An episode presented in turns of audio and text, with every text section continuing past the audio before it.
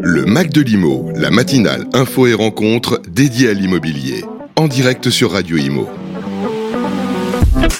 Bonjour à tous, nous sommes ravis de vous retrouver pour ce tout nouveau numéro du Mac de Limo. Nous sommes vendredi 29 septembre. Comment allez-vous Fabrice Coustet? Bonjour Bérénice, bonjour à tous, ça va très bien. Vous êtes en, pleine forme, une semaine intense, hein, on va en parler dans quelques instants. C'était chargé, effectivement. C'était chargé pour vous. Bon, on a plein, plein, plein de, choses hein, pour ces 45 premières minutes.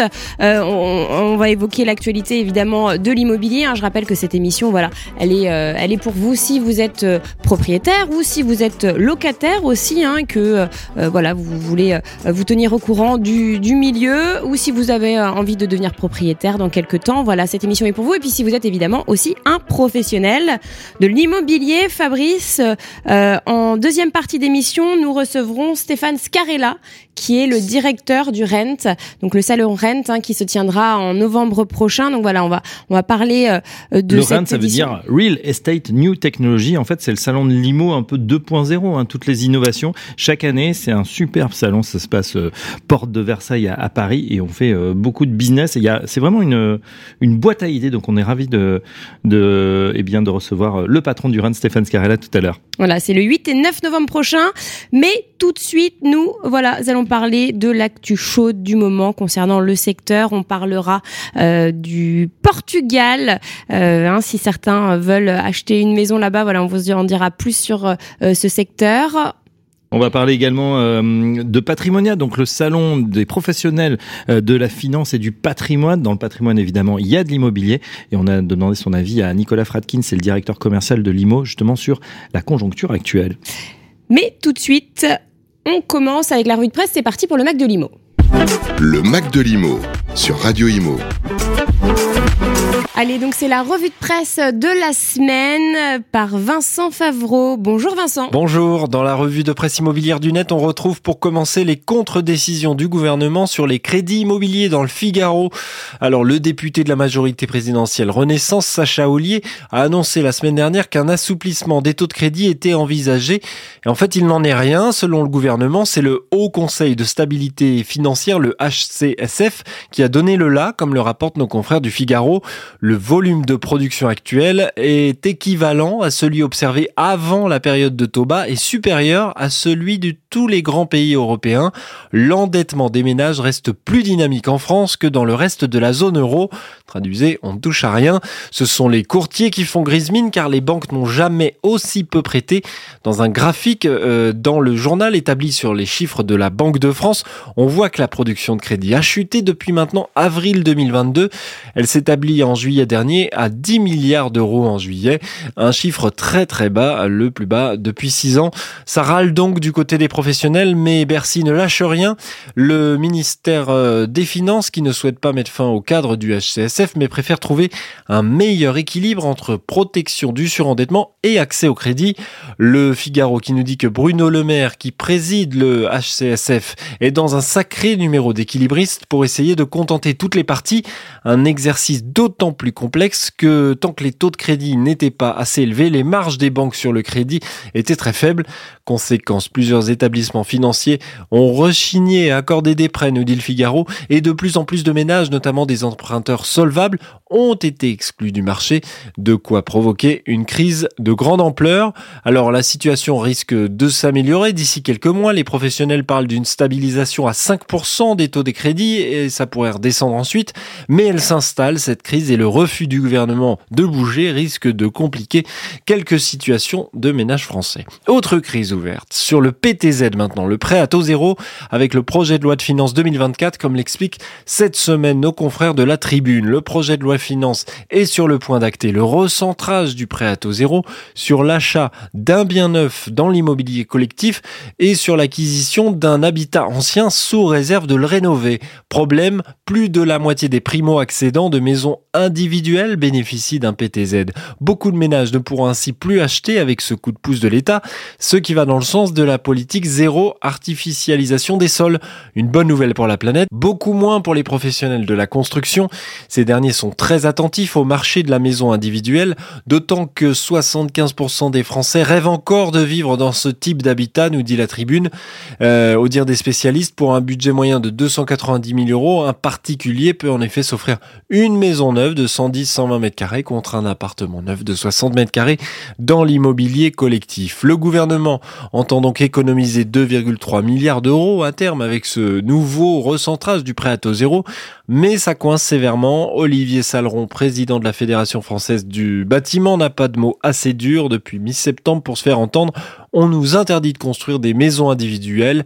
Si c'est un choix politique, il faut le dire. Fin de citation.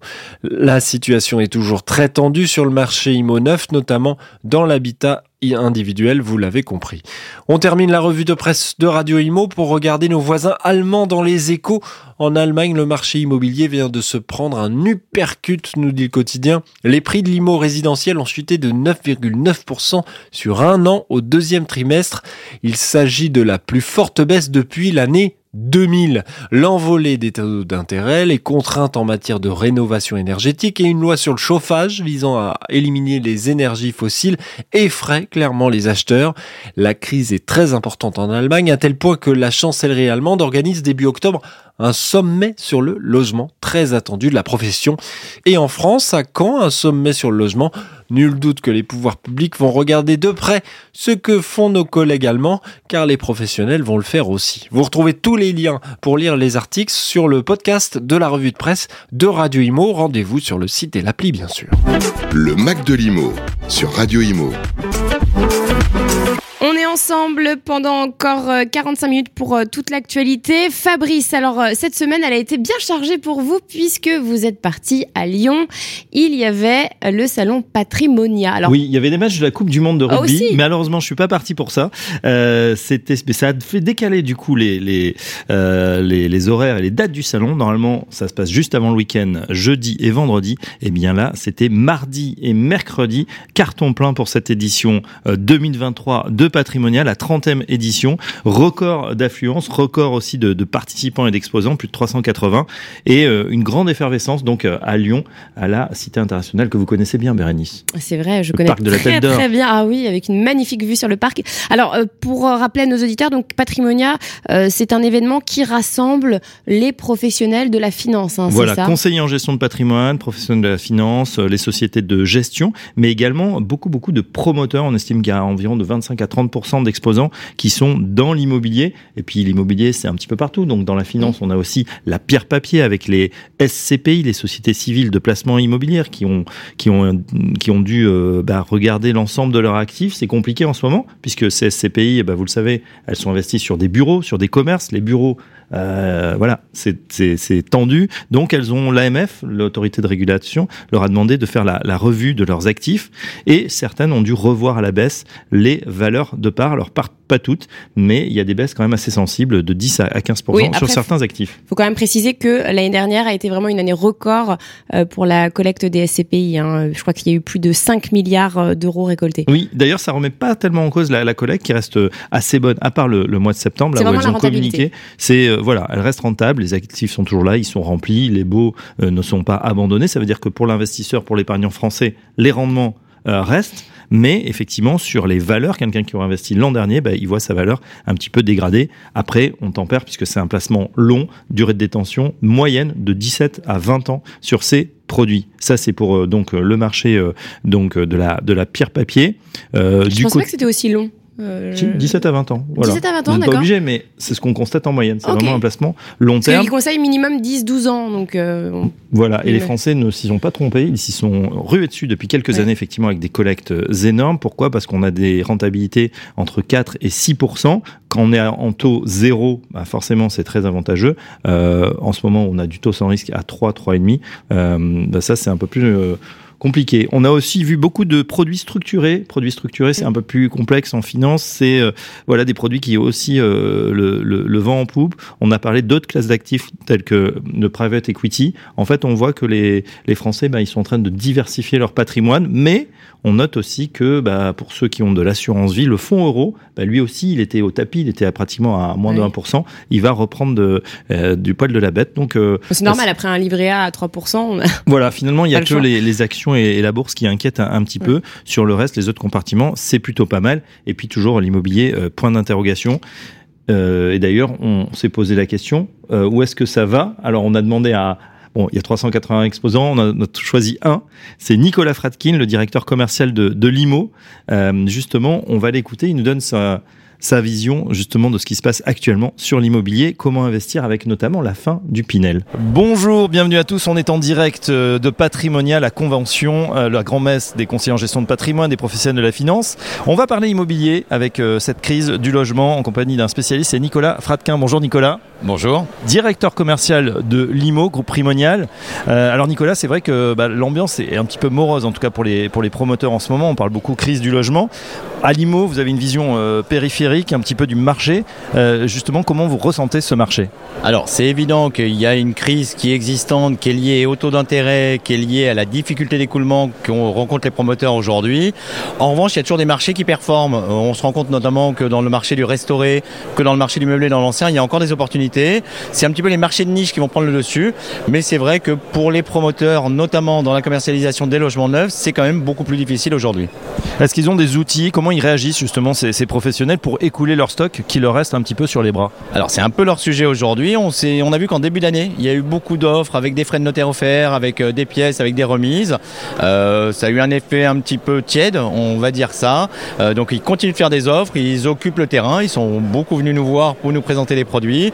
Et on va, je pense, recentrer aussi sur la qualité du produit. Euh, certes, moins de ventes, euh, mais toujours comme des opportunités euh, sur ce type d'opération. Oui, le problème, c'est même si c'est la période des soldes, frais de notaire offert, effectivement, une pièce gratuite, on l'a vu, eh bien, le pouvoir d'achat immobilier des Français, lui, il a sacrément baissé en 18 mois.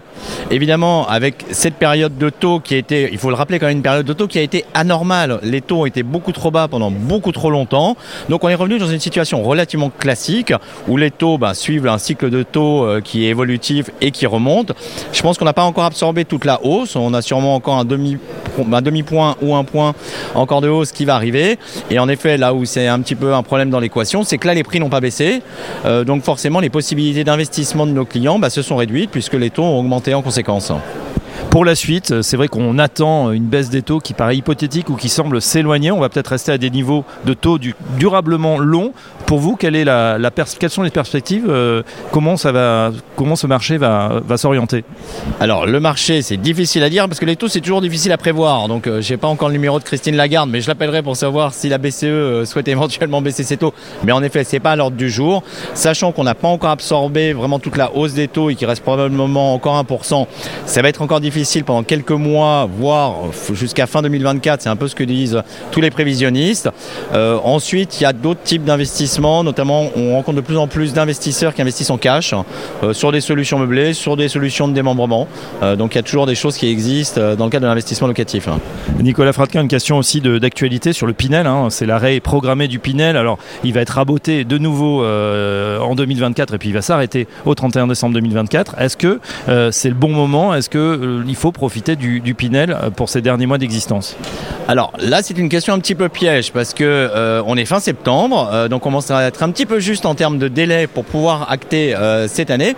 En revanche, il y a une alternative parce qu'on a le Pinel Plus euh, qui procure les mêmes avantages qu'on avait sur le Pinel classique avec le 12, 18 et 20% de réduction d'impôt, 21% pardon de réduction d'impôt. Il y a simplement quelques conditions supplémentaires à respecter en termes de normes énergétiques et en termes de taille des appartements.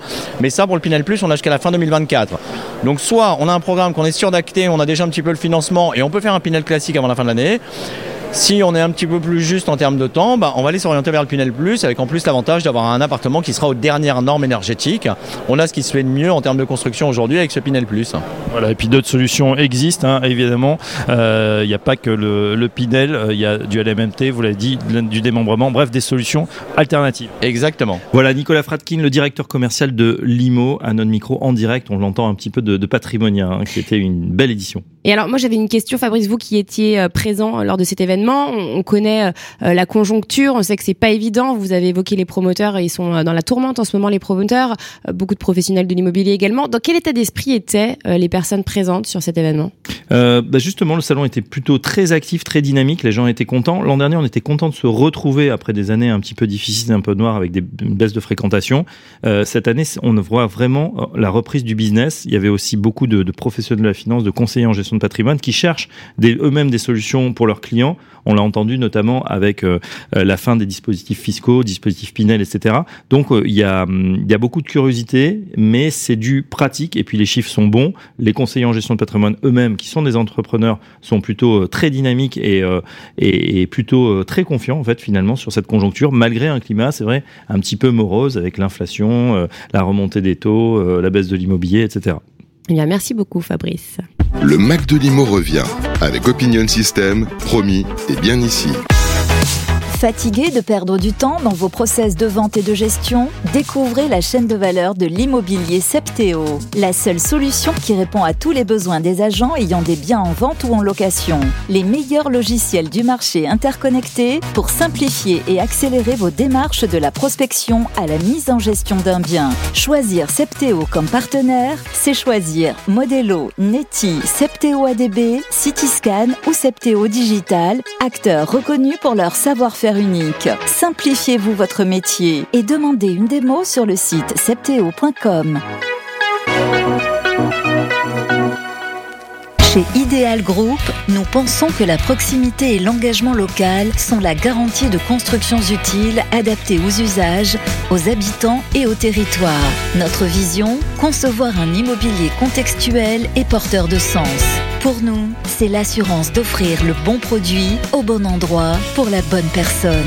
Ideal Group, un développeur d'immobilier qui s'engage à faire plus pour aller plus loin en faveur de la qualité de vie.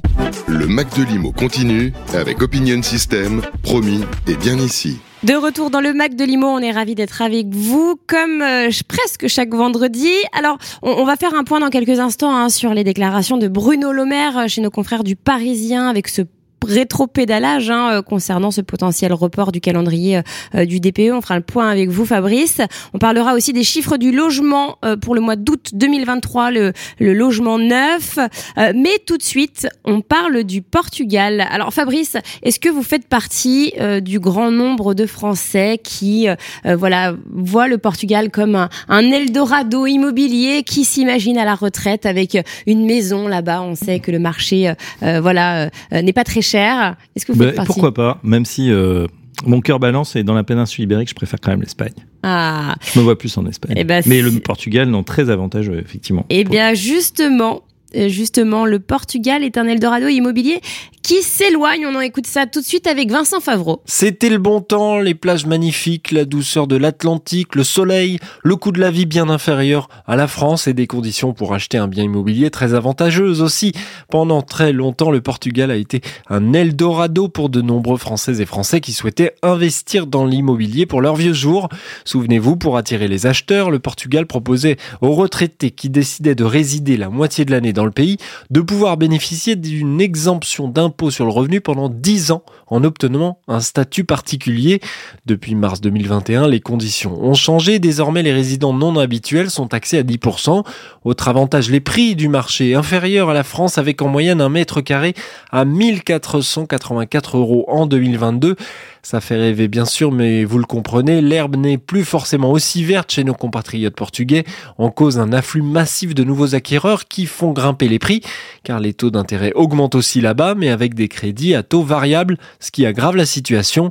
Autre déconvenu, la qualité des biens est souvent inférieure au marché français et les observateurs et professionnels ne cachent plus que souvent des travaux sont nécessaires après l'achat, même sur des biens presque clés en main. Enfin, dernier effet, celui d'une nouvelle clientèle plus riche et plus vorace, comme l'observent nos confrères du Figaro. Les Américains sont de plus en plus nombreux à investir au Portugal. L'effet loupe sur ce pays aux 10 millions d'habitants vient de la star américaine Madonna, qui s'était installée dans le pays, mais aussi à un important salon de la haute technologie mondiale qui s'installe là-bas chaque année et attire de nombreux riches Américains. Car sur les budgets, ces derniers dépensent en moyenne 126 000 euros de plus que les Français. Mais l'Hexagone n'a pas dit son dernier mot, le pays reste plus proche, donc plus accessible, mais également très intéressant. Les Français sont toujours les premiers acheteurs étrangers au Portugal. Le Mac de l'Imo sur Radio Imo. De retour dans le Mac de Limo, dans quelques instants, on parlera des chiffres du logement neuf pour le mois d'août 2023. On parlera également du projet de loi de finances pour 2024. Mais tout de suite, nous parlons de Bruno Le Maire, euh, notre ministre de l'économie et des finances, Fabrice. Et oui, qui a eu un double discours cette semaine euh, sur les passoires thermiques. Alors, est-ce qu'il faut réviser le calendrier d'interdiction? À la location des, des passoires Oui. thermiques. Euh, vous le savez, la loi climat et résilience qui a été euh, promulguée en, en 2021 prévoit cette interdiction à la location dès le 1er janvier 2025 des logements classés G, donc qui consomment, c'est un petit peu technique, plus de 450 kW par mètre carré et par an, et en 2028 ceux classés F, et ça tombe très mal. Alors classé F, c'est bien sûr avec le, le diagnostic de performance énergétique. Ça tombe très mal, bien évidemment, parce qu'on est en pleine crise du logement. Euh, on le sait, les étudiants, euh, durant cette rentrée 2023, ont eu du mal à trouver euh, des logements. Il y a 12 à 14% euh, des étudiants qui sont obligés d'arrêter leur projet pédagogique à cause du, mal logement, ou plutôt du fait qu'ils ne trouvent pas. Eh bien, Bruno Le Maire, mardi soir, dans les colonnes du Parisien, il s'est déclaré plutôt favorable à reporter le calendrier. Euh, voilà, il faut être très pragmatique, dit-il, et regarder si on peut décaler les, calendri- les calendriers. Donc euh, tout le monde a commencé à s'en réjouir parce que jusqu'ici, euh, eh bien Bercy était plutôt droit dans ses bottes. Eh bien patatras, puisque le, le 27, le 27 septembre, il a rétro-pédalé en bonne et due forme et il a assuré effectivement que le calendrier serait tenu. Je ne veux pas qu'on doute de l'engagement total du ministère de l'économie et des finances sur la transition écologique. Ça, ok, mais il a surtout dit complètement à l'inverse de ce qu'il avait dit 24 heures avant. Il n'est pas question de modifier le calendrier tel qu'il a été déterminé. Voilà, donc euh, c'est vrai que ça. Alors est-ce que c'était euh, comme souvent euh, des, des, des, des ballons d'essai pour voir comment allaient réagir euh, les gens? Là, ce qui est, ce qui est important et, et un peu euh, normalement ce sont un peu des seconds couteaux du gouvernement qui tentent ces, ces choses-là. Là, c'est quand même le patron de Bercy qui dit. On va peut-être ouvrir la porte à un report du calendrier il s'est fait pour la les refermer. bretelles. Eh ben peut-être que euh, à côté, on lui a dit non, il n'en est pas question. En tout cas, voilà, ça, ça brouille un peu euh, le message, mais c'est vrai qu'on est dans une vraie question, euh, Bérénice, aujourd'hui. Qu'est-ce qu'on fait? On sait très bien que, bah voilà, avec ce calendrier, tout- on ne pourra pas faire ces rénovations dans les temps en 2025. Du coup, ça va assécher encore euh, le marché des logements. Et eh ben, d'un autre, côté, ben voilà, les Français ils ont besoin de se loger. La pression démographique, même si on fait un petit peu moins d'enfants, ben, elle est là. Les étudiants, ils doivent se loger, mais il y a aussi les seniors. C'est de plus en plus compliqué et ça aboutit parfois à des situations extrêmement compliquées et tendues. Eh bien, merci beaucoup, Fabrice Coustet. Le Mac de Limo, Thomas de Champsavin, l'instant Greenlock. Bienvenue dans l'instant Greenlock. Je suis avec euh, Thomas de Champsavin, le cofondateur de Greenlock, le logiciel de gestion euh, de l'activité locative. Bonjour Thomas. Bonjour Bérénice. Alors Greenlock, c'est une plateforme qui facilite la collecte des candidatures pour un bien en location et qui accompagne le candidat jusqu'à la signature du bail.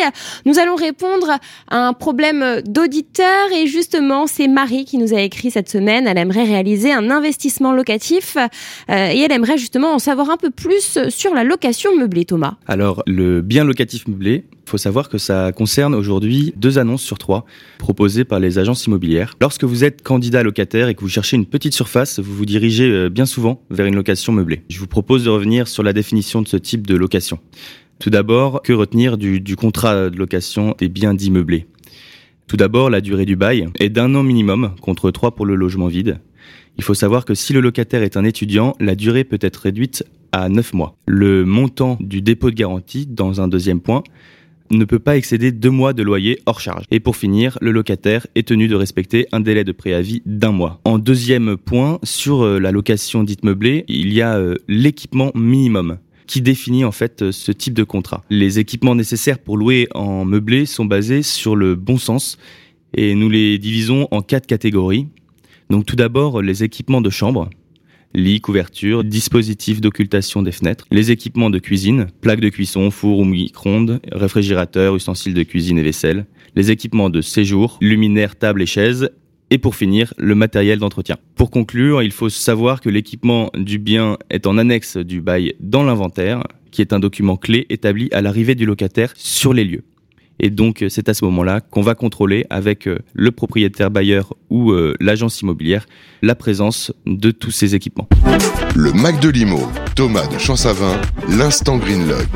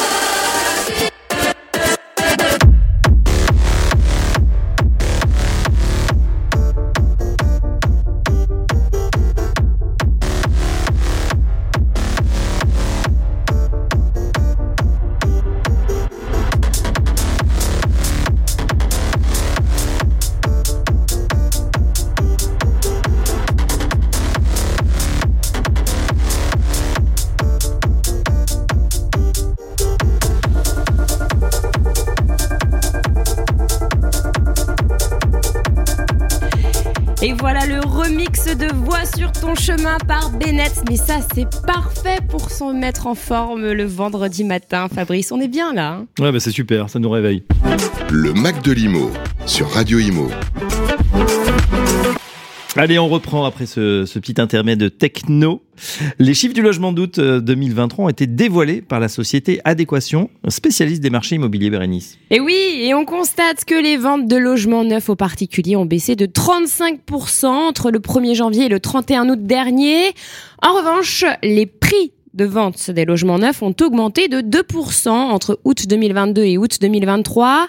On enregistre une baisse de 55% des mises en vente de nouveaux logements sur le mois de juillet et août 2023. Et on voit que le nombre de logements neufs disponibles à la vente en France au 31 août est de 99 800. Donc on peut dire que c'est euh, un volume qui se stabilise compte tenu de l'effondrement euh, du nombre de nouveaux programmes et des retraits d'opérations. Et enfin, Dernier chiffre, euh, moins 50 à moins 60%, c'est la fourchette de la chute des réservations de logements neufs du 1er janvier au 31 août euh, 2023 sur les agglomérations de Bordeaux, de Nantes et de Toulouse, trois territoires qui affichent les plus forts reculs sur les grandes métropoles régionales. Le Mac de l'Imo sur Radio Imo. On parle finance tout de suite, ou plutôt projet de loi de finances pour 2024 qui a été euh, présenté cette semaine. Beaucoup de professionnels de l'immobilier se sont insurgés. Ils pointent du doigt le manque d'ambition fiscale du gouvernement en faveur du logement, Bérénice. Et oui, Fabrice, euh, vous l'avez dit, ce projet de loi de finances pour 2024 a été présenté ce mercredi en Conseil des ministres par Bruno Le Maire et Thomas Cazenave.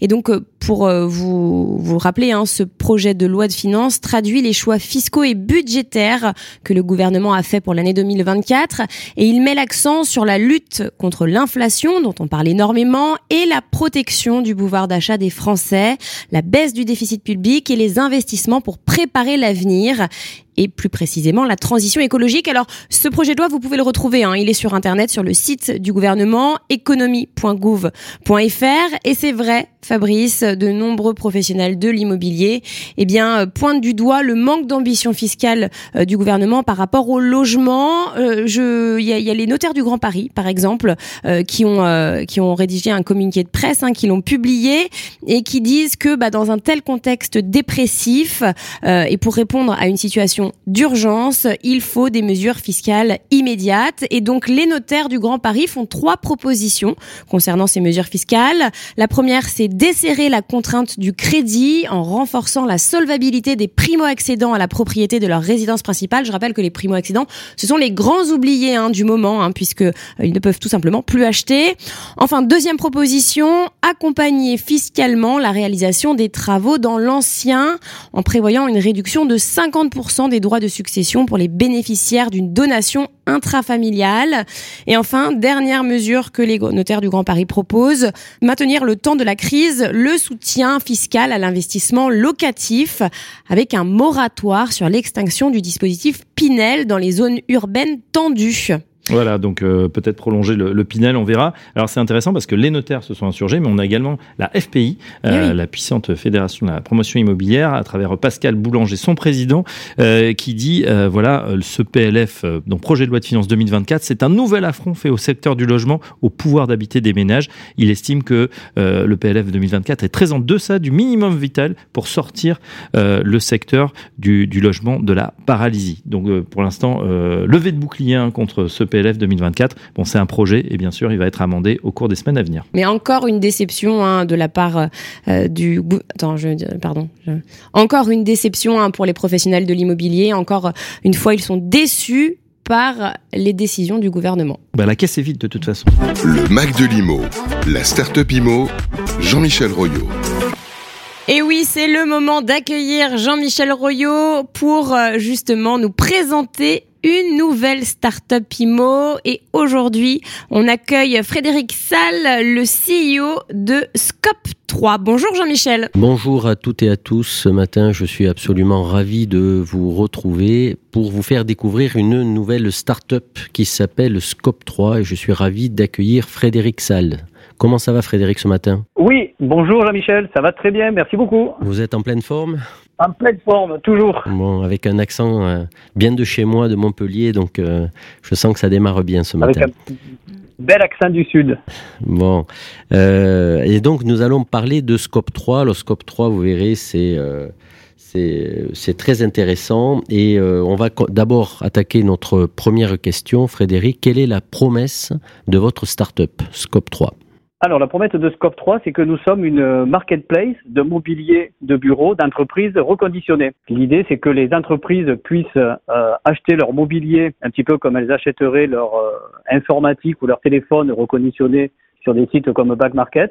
Et c'est qu'on puisse leur garantir une promesse de mobilier qui va être de qualité, qui va être garantie et qui va être ensuite consultable sur une, euh, un, un, très grand catalogue par une plateforme Internet où l'entreprise aura possibilité d'acheter elle-même son mobilier ou bien de nous demander un service pour l'accompagner dans l'aménagement de ces bureaux avec du mobilier reconditionné. D'accord, c'est effectivement euh, dans l'air du temps avec une grosse dimension ESG et, effectivement, si euh, votre promesse se rapproche de celle qu'on peut rencontrer aujourd'hui euh, sur les iPhones que vous avez cités, c'est extrêmement intéressant. Alors on va vous donner une minute. Euh, Frédéric, euh, pour que vous puissiez nous raconter tout ce que vous voulez nous dire pour nous faire euh, découvrir Scope 3 et, nous donner envie de, vous, appeler, de, faire appel à vos services.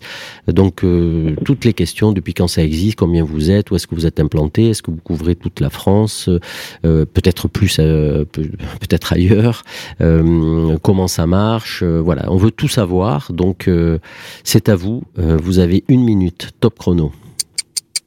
Alors, l'entreprise de Scope 3, euh, nous l'avons créée avec euh, mon associé Sophie en 2021 et la marketplace de mobilier reconditionné a été lancée en 2022. Donc maintenant, cela fait un an et demi.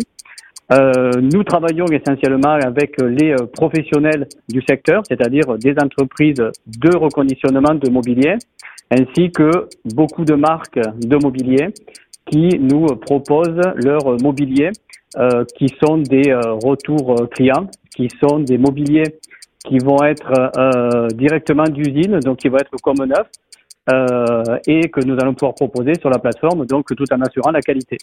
Donc l'entreprise est basée au niveau du siège à Montpellier. Nous opérons sur toute la France, ben, puisque nous travaillons directement sur une plate, une marketplace sur Internet. Nous sommes aujourd'hui euh, 12 collaborateurs et euh, l'entreprise euh, va réaliser cette année un million d'euros de chiffre d'affaires avec euh, plus de euh, 20 000 euh, équipements qui vont être placés chez nos clients. Donc 20 000 équipements, c'est 20 000 produits, c'est des chaises, des bureaux mobiliers, des, euh, des tables, c'est ça? Oui, tout à fait. Donc c'est 20 000, 20 000 mobiliers euh, d'entreprise qui sont ceux que vous avez cités. D'accord.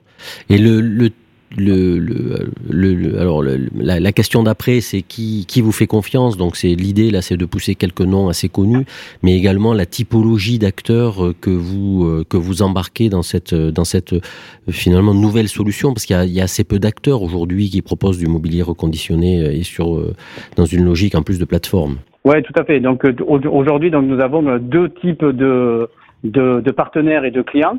Nos partenaires, donc, euh, ce sont les, euh, les reconditionneurs de mobilier professionnel ainsi que les marques de mobilier. Alors là, je vais vous citer quelques noms, hein, puisque nous travaillons avec des marques comme euh, Steelcase, Fairmob, euh, Eol, Manutan, Oui. euh, voilà, ce, genre de marques qui utilisent notre marketplace.